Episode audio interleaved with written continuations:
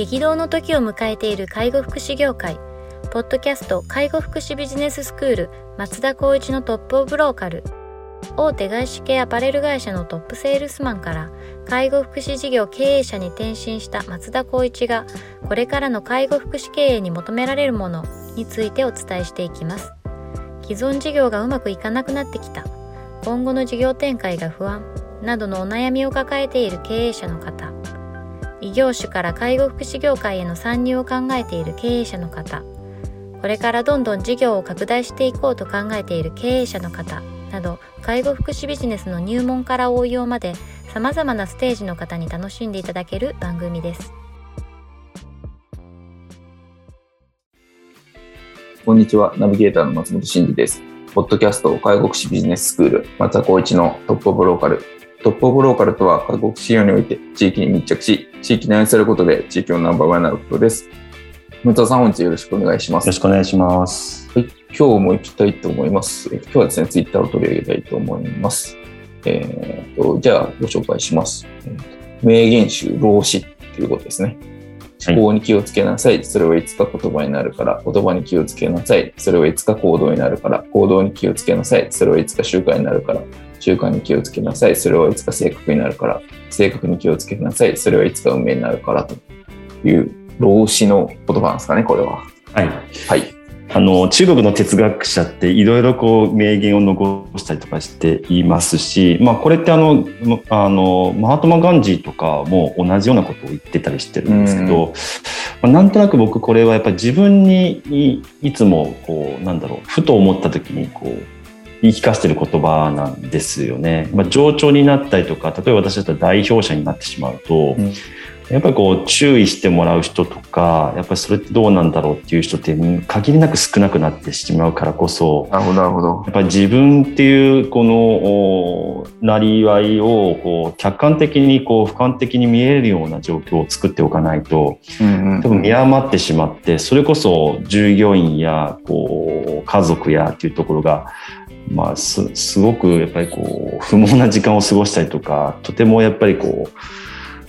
う有益な時間を過ごせないっていう環境になるんじゃないかなってやっぱ自分には危機感をいつも持っている中でやっぱりその考え方本当にこれで合ってるかどうかっていうのは、まあ、今年なんか特になんですけどやっぱインプットする年だというふうになってくると一旦自分の中ではあの自分で考えた A プランを一旦リセットして他の人を聞きながら A をこう改良するとかしないとかいうところでこうどちらかというと自分の中での置き換えているような言葉っていうのをこの、えーと、老子の言葉に、まあ、紐付けてるっていうようなことですね、うん、よく言われると思うんですけどもなんか言霊ってあるじゃないですか。はい。この言葉に出したことはやっぱりこう身になり形になりやっぱり自分の中で体現していくっていうようなところもあったりするんですけどそういったところに近いような、まあ、言葉分けというんですかね。まあ、そこがあると同時にやっぱりこれって上長とか上に立つ立場の人たちってやっぱりこれってすごく大事なことじゃないかなと思っていてツイッターにちょっとまとめてコメントしたっていうところですね。なるほどなるほど。これは老子の言葉を知っている前から同じようなことを松田さんも思ってたっていうことですか？なんとなくですね。なんとなくこれ本当検索していってなんかやっぱりこれ言葉が間違いなく自分の性格になってるよなともやもやもやと考えた時にまあ僕あんまりネットサーフィン得意じゃないですし好きではないんですけどこうやってやった時にあなんか出てきたと思って、うん、あ老子っていう哲学者昔こういう人がいたんだとかまあ、講師っていう人はどっちかっていうと、なんだろうな、戦略的な考えを持つような人だったような気がしたんですけど、老子の方っていうのはやっぱこういった人に対するこの人間の本質とか考え方っていうところをしっかりとその自分の軸を持ってやっぱ対応対峙していかないと自分自身がやっぱりこうやってたことが身にならないんじゃないかっていうようなことをこう説いてるような方だと思うんですけど、まあ、その性格自体もやっぱり自分の性格って意外と自分が分かってると分かってなかったりとかするんですけどそれってやっぱ言葉から発しられてることじゃないかなっていうのを全部なるとこの言葉にたどり着いた時になんかちょっとこう腑に落ちたというか、うん、あそうだよなみたいなこうなったらこうなるしなみたいなところがとてもなんかその自分の中のイメージにつながったなっていう感じがしたので皆さんと共有できたらなと思って、うん、とツイッターに出しました。なるほどですねこう自分の考えが最終的には自分の運命になるっていううん。ところですけど、まあその考えてる言葉が、考えてることが言葉になり、言葉が行動になり、行動が習慣になり、習慣が性格になり、最終的にそれが運命になるっていうとそうです、そうです。ころですよね。あとやっぱこう気をつけなさいっていう言葉にすごくなんかこう気をつけなさいですね。はいはい。はっと気づかされましたね。やっぱり自分自身が気をつけないと、やっぱりこう相手にもやっぱり、例えば私だったら代表者なんで、部下に対してもやっぱり言えないですしうん、自分がただただ合ってるっていう解釈で話していったら、まあ違いなくもう破綻するし、まあ成功しないよなっていうのはやっぱり正直思いますよね。なるほどですね。確かに。気をつけるっていうのは確かにそうですよね。うん、なんか気をつけないと、多分その悪い方に自然に引っ張られていってしまうのが人間なんだっていうところの、なんか裏腹な言葉ですよね。あと自分的な解釈であると気をつけなさいっていうのは自分を否定されてはないと思ってるんですね。はいはいはい。やっぱそのあなたはそれでいいんだけどちょっとこう意識しときなさいよと、こういったことが多分あり得るかもしれないからっていうところは、やっぱかもしれないっていつも僕も思うんですけどこれでいいかもしれないけどこうなるかもしれないみたいな、うんうんそのような形でやっぱこう自分の中の注意点っていう部分では、まあ、考えを持ったらやっぱりそれを言葉に出していくと言葉に出したとしてもその言葉気をつけないとそれは行動になっていくからってこの先ほど松本さんが言った思考から運命につながっていくっていうところはここのこうなんだろう思考のルーティンワークだと思ってはいるんですけどそこを瞬時で考えながらやっぱ発言していかないと責任ある立場でもあるのでなるほど。その辺の意識は絶対しなきゃいけないなと思いますね。そうかそうか。確かにこう、思考って難しいですけど、うん。まあ、あ考えと感情って結構密接につながってるじゃないですか。はい。結構感情に支配されるとこう、こう強い言葉を発してしまったりとか、うんうんうん。相手のこう立場を考えてないような、こう独りよがりな言葉を発してしまったりとかっていうのがきっとありそうな気がしていて、で、その言葉を繰り返しているときっと、なんかそういう人になっていって、それが行動だったりとか、習慣になったりとか、性格になったりとかっていう、うんうんで、結果的に運命になっていくっていうのは、なんか、確かにそういう感じしますよねっていうのは思いますね。そうですね。最初はいいと思っても途中で間違っててもそこを立ち止まらずに進めてっちゃうともう収集つかなくなっちゃうっていうのはやっぱり自分の中でもそういう人も見たりとか自分もそういった部分は大なり小なり体験していたので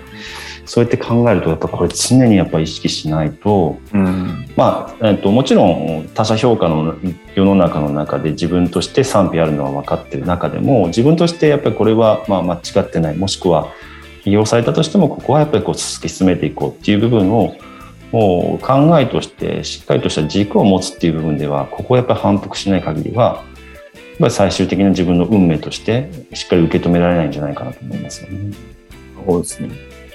こういう名言みたいなのから、こう、インスピレーションを受けたりとか、気づけるってこと結構あるんですか、ありますね。まあやっぱやっぱりどちらかというと僕と松本さんっていうと相はあの対すると思うんですけどやっぱこうロジックの視点で松本さんはやっぱりあるとして僕はどちらかというとフィーリングなんですけどはでもフィーリングの中でもこういった、まあ、代表をやっていくとなると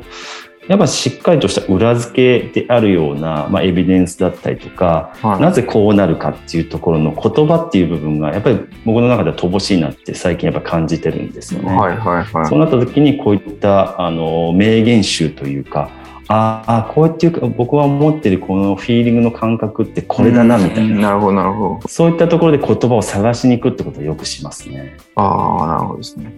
こうはい自分がなのでなんとな自己啓発的な本でもそうです、まあ、そういったところは自分の中でこう探していってこのモヤモヤしたこの感覚というかこれってどの言葉が一番マッチするんだろうみたいなのは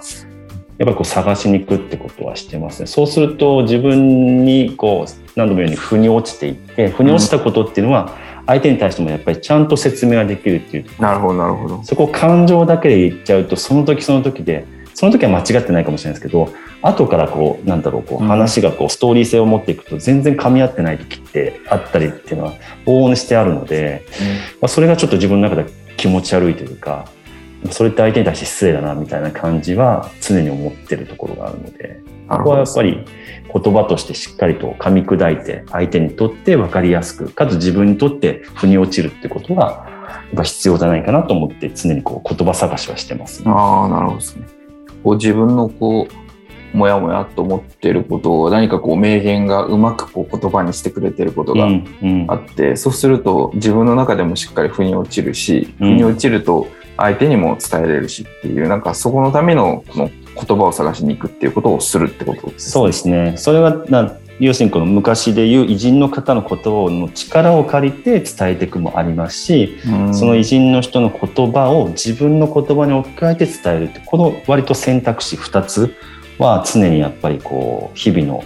みんなとのコミュニケーションの中では意識してるような感じはありますね。確かにな。確かになんか、なんかモヤモヤしてる時にそれをハッと気づかせてくれるような言葉に出会った時って結構なんか、なんか思考がこうアップデートされるというか、そうなんですちょっとねプチテンション高くなっちゃいますね。そうですよね。これだこれだみたいな。ちょっとこうレベルがスッと上がる感覚ってありますよね。はいはいことですね。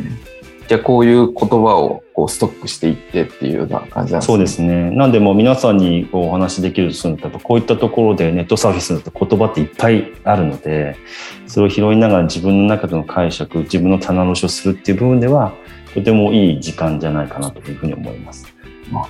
かりました。ありがとうございます。では今回はちょっと老子の言葉をこうご紹介しましたが、また何かいい言葉があれば、ぜひ皆さんにシェアさせてもらえればというふうに思います。はい。では本日は以上とさせていきます。ありがとうございました。ありがとうございました。ポッドキャスト介護福祉ビジネススクール松田光一のトップオブローカル番組では介護福祉サービスに関するご質問を当番組の専用ウェブサイトより募集しております。番組 URL よりサイトへアクセスし質問のバナーから所定のフォームへ入力の上送信をお願いします。URL は http コロンスラッシュスラッシュ tol.sense かっこセンスハイフン world かっこワールド .com かっこコムになります。皆様のご質問をお待ちしております。